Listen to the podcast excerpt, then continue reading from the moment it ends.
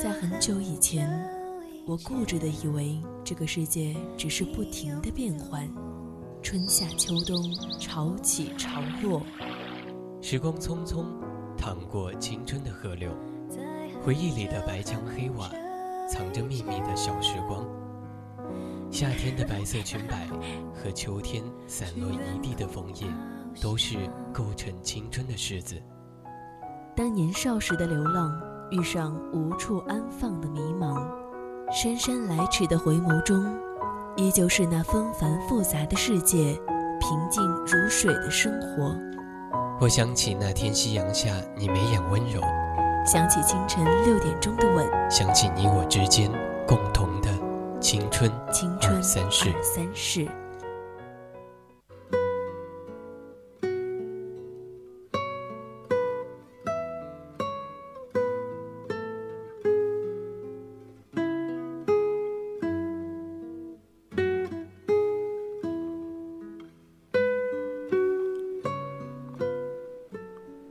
贫穷变为富人是一个艰难漫长的过程，但比起物质上的贫乏，思想上的贫穷更为可怕。我们常说穷人目光短浅，这是因为穷人容易沉浸在自己的思维怪圈里面绕不出来。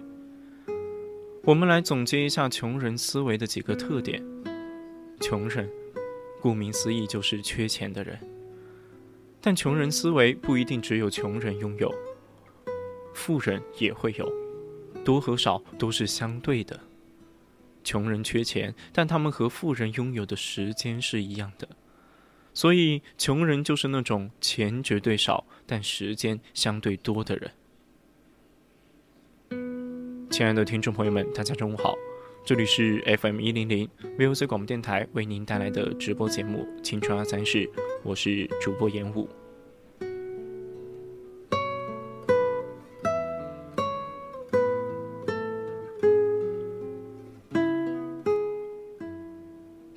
你们也可以通过 QQ、微博还有微信来了解我们和我们的节目。可以关注微信公众号“青春调频”，也可以搜索微博 @VOS 广播电台。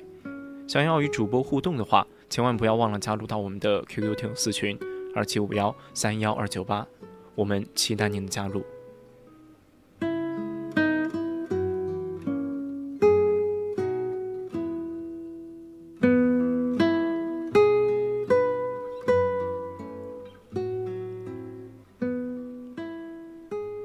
力生活才是可怕的，不管是贫是富。见过贫困户好吃懒做，没钱了打两天工，稍微有钱了就拿去赌博；也见过富裕家庭的孩子天天打游戏，除了游戏就是吃喝玩乐。共同点就是都不考虑明天，不懂得好好生活。今天主播就要给大家分享一篇来自知乎的文章，讲一个故事。高二的时候，开始和我大一届的 P 先生谈恋爱，就是早恋呗。两个人着着了魔了，每天都想腻在一起。P 先生丧心病狂的在外面租了一个小破屋子，大概是五十块钱一个月。里面什么也没有，就一张烂席梦思。房顶是十二根木柱子拼成的。他住家里，一星期几天几夜不归宿。我是住校，也被祸害了。夏天还好说，冬天那个冷。B 先生就先把我塞进被窝里，卷好边角，再预留一点位置，接着用透明胶。没错，就是透明胶，连捆带粘，整个严严实实。最后他再钻进来。那时候觉得真穷。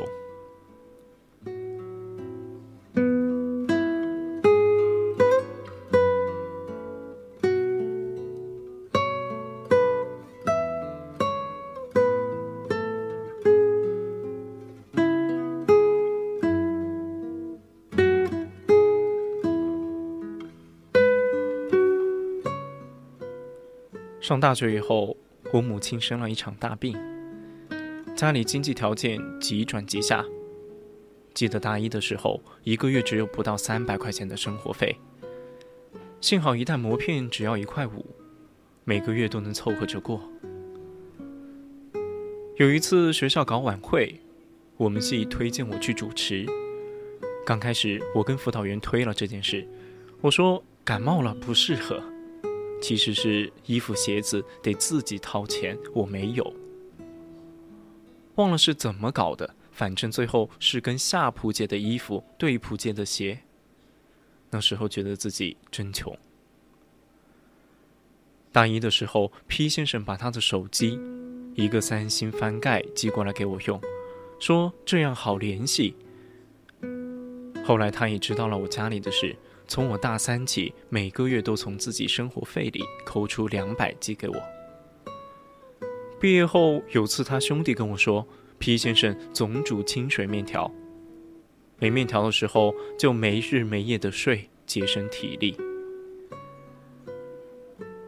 毕业后回到 P 先生所在的二线城市，开始找工作。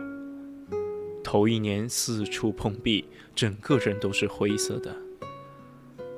P 先生搬出公司免费提供的宿舍，另租房子和我同住。一千七百元的月薪，负担房租、水电、网络费、伙食费，外加一只狗。有一次发高烧，P 先生下班后陪我到胡同里的小门诊打点滴。那医生说：“你老婆面的面黄肌瘦的，你每天从食堂里给她带点吃的吧。”回来他就哭了。说句心里话，那时候有想过离开皮先生。他没有义务承担与我有关的累债。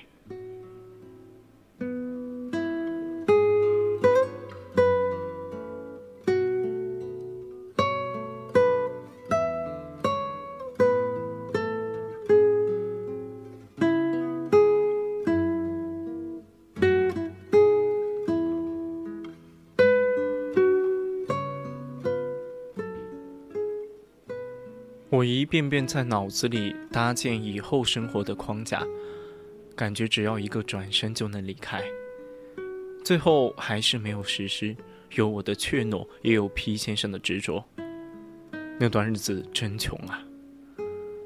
整个冬天想吃一锅羊肉汤都得规划预算。转眼间上班几年了，那时候的物质贫穷的感受只存在记忆当中了。和 P 先生已结婚三年，感情稳定，我对现在的生活很满足。谢谢 P 先生不离不弃，以及为我做过的一切。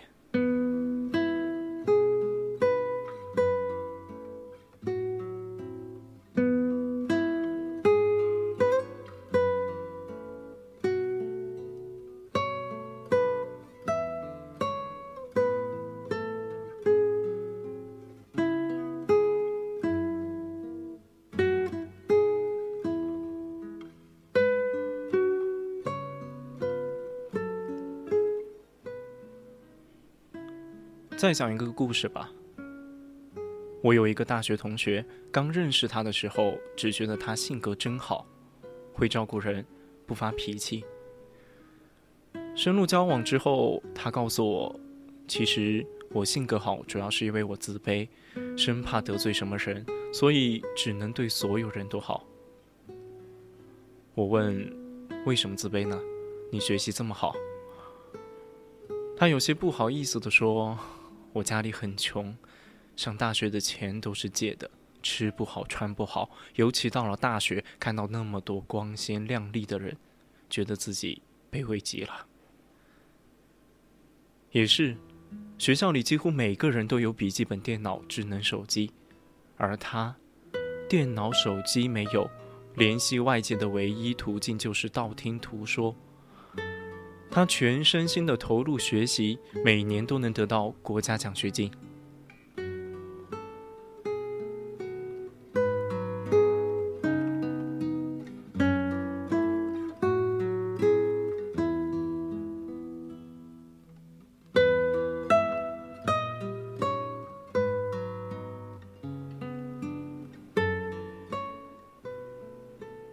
第一次听到他拿奖学金的消息我比他还要高兴。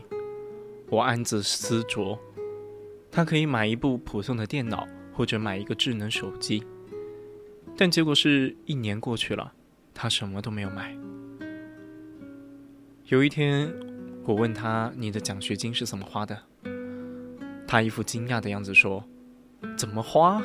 还账啊！除了学费以外，还有我爸妈过去借的钱都得还上。”等到第二年发了奖学金，他的生活依旧没有什么起色。我又问他钱怎么花了。他有些骄傲地说：“我哥哥结婚买房子缺钱，我把一万多块钱都给他了。”到第三年再发奖学金时，我没有再问他。大四，他决定考研。考研需要买报考学校的真题，因为那个学校保密比较好，网上的试题不多且不全，通过一些。辅导机构是可以买到的，只不过价格贵很多。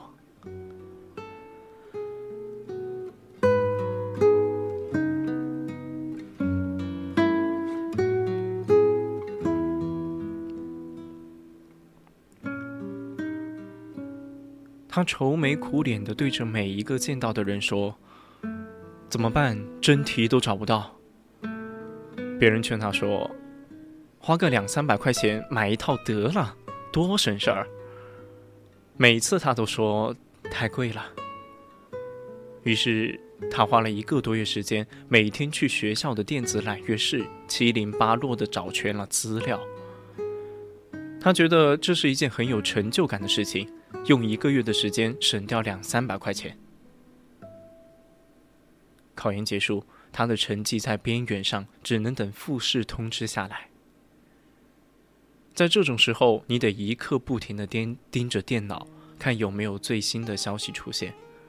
可他没有电脑，只能有空时就去学校的机房看看。那一天，学校出了校内调剂的信息，是下午两点出的，让四点之前就得把信息发过去。我在考研网站上看到了这个消息，当时已经三点半了。我给他打电话，他说他在自习室没有看到。我给他个招生办的电话，让他直接先报上名，没想到名额已满。他哭得昏天黑地，埋怨时间给的时间太短，却没有想过在那个关键的节点，及时得到信息比多学几个知识点要重要的多。幸运的是，因为分数高，他有好几个很好的学校可以调剂。他最后选择了北京的一个学校，然而面试时被刷了下来。我说：“你再尝试几个吧，那么多好学校可以去呢。”他的第一反应竟然是：去北京这一趟花了五六百块钱，还失败了，白花了。再去别的学校花了钱，再考不上怎么办？这是什么逻辑啊？在未来和金钱面前，他最先考虑的是金钱。此时的他似乎忘记了一年之前挑灯夜战以及白白浪费的高分。毕业之前，他一直准备考一家他老家的教师。聊天时，我说：“当老师挺好的，可以解决家里的负担了。”一向稳重的他突然说：“我可以一边上班一边考研吗？”我很惊讶，你竟然那么想考研，为什么当时不选个学校，或者你就留在学校半年，全身心的备考得了？工作了哪还有时间复习啊？他依旧用钱来回答我，在学校还要花钱，当上老师后就会有工资，可以养活自己再考啊。想想也是，如果没有钱，毕业之后真是挺不好意思再花家里的。我们老家评价这种人就是穷怕了。因为穷过，所以做什么事情都是先考虑钱的问题。殊不知，越是先考虑钱，也越是丧失了赚更多钱的机会。我身边还有一个比他贫困很多的好朋友，拿的奖学金也不如他多，但是他却把这些钱全部用来投资自己。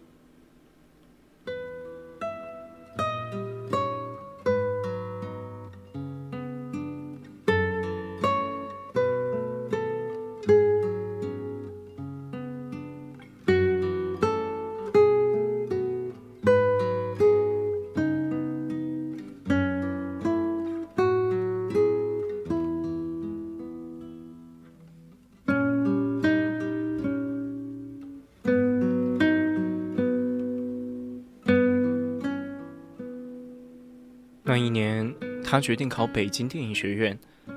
他把所有的钱都拿出来，去北影上了很贵的辅导班，坐火车来往于学校和北京十几次，然后一次考中。现在他写一篇影评的稿费至少一千元，一年之后基本上就有剩余的钱补贴给家里。这个穷得很彻底的好朋友，硬是凭借自己的一己之力，完成了自己的华丽转身。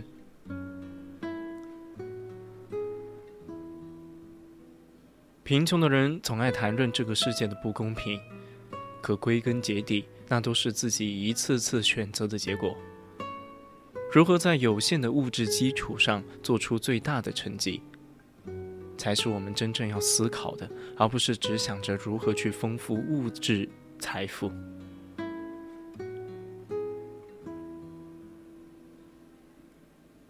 一个再富有的人，如果没有扩大的格局，也会有衰败的一天。格局的大小，在很大程度上就决定了我们的人生会有怎样的走向。贫穷会很轻易的让一个人目光变得倾斜。但贫穷也很容易塑造一个人，关键是不要沉浸在贫困之中，用贫困的思维来思考一切。我见过比贫穷更可怕的是，狭隘的思维和格局，以及不进不思进取的心态。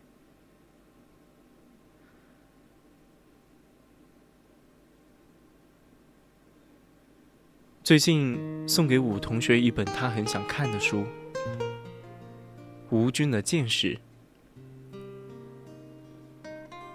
武同学在陪我复习的时候，一个周末就把这本书看完了，简直比我考试的还要努力。恰好这段时间早上上班地铁有座，我也把这本书看完了。武同学很喜欢吴军老师的书。估计是因为我没有看过《浪潮之巅》吧。总的来说，《见识》这本书我觉得一般。这本书是吴军得到专栏里的文章汇总，因为书中内容有些散，再加上吴军老师在这本书里面主要讲述的是个人世界观和方法论，因此主观性很大。我把这类主观性很强的人的人生经历型的文章，比喻成听成长长辈讲话。书中大部分内容充满了看透人生的睿智。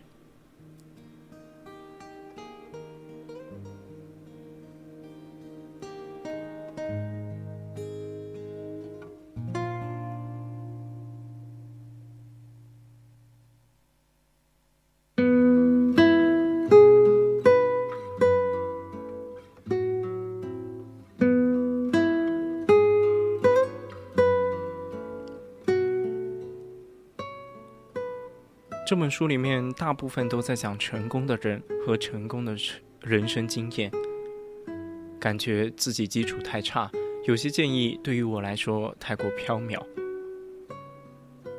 我看这本书最大的收获就是，有时候一些前辈出于好意给你一些建议，即使有时候这些人的建议并不符合你的实际情况，还是要耐心的听完，因为有些建议可能过几年就用得上了。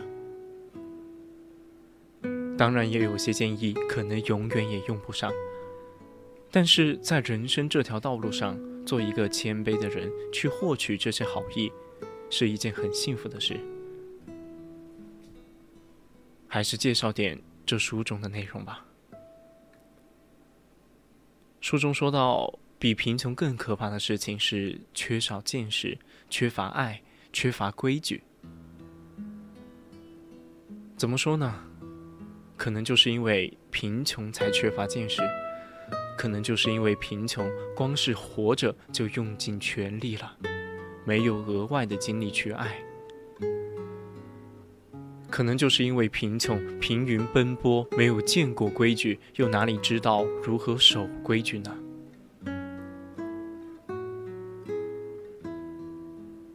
比贫穷更可怕的，在我看来，是贫穷带来了比贫穷更可怕的东西。